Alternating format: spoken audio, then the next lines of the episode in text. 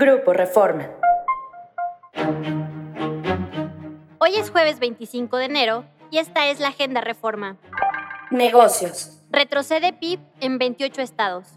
Entre 2018 y 2022, la producción de bienes y servicios por mexicano, PIB per cápita, retrocedió en 28 estados del país y avanzó solo en 4, reveló un estudio del Centro de Estudios Monetarios Latinoamericanos, CEMLA.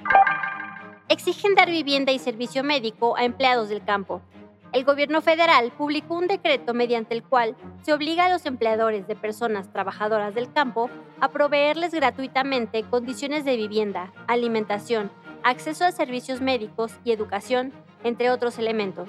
El documento, publicado este miércoles en el Diario Oficial de la Federación por la Secretaría del Trabajo, reforma, adiciona y deroga disposiciones de la Ley Federal del Trabajo y de la Ley del Seguro Social, enfocándose en los derechos laborales de dichos trabajadores.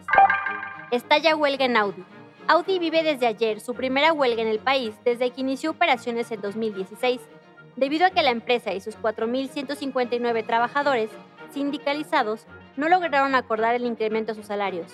El Sindicato Independiente de Trabajadores de Audi, Citaudi, dirigido por César Horta, exige un aumento salarial del 15.5%, pero la empresa solo ofrece 6.5%, compuesto por 5% directo al salario y 1.5% en prestaciones. Nacional. Matan en Taxpo. Los dos agentes de la Fiscalía de Guerrero, privados de su libertad el martes por un grupo del crimen organizado en Taxpo, fueron encontrados ayer asesinados en la comunidad de Tlamacazapa. Los agentes Higinio Villanueva e Isaac del Ángel Mesa habían sido interceptados cuando viajaban en una camioneta de la Fiscalía en la carretera Tlaxco-Pilcaya, cerca de Iztapa de la Sal, en el Estado de México. Arman a niñas contra narcos. No tienen ni 18 años y en sus manos ya hay un arma cargada. Son 20 niñas y niños indígenas nahuas de entre 12 a 17 años de edad que ingresaron a la policía comunitaria de Ayahualtempa en José Joaquín Herrera Guerrero para combatir el crimen organizado, en específico al grupo criminal de los ardillos.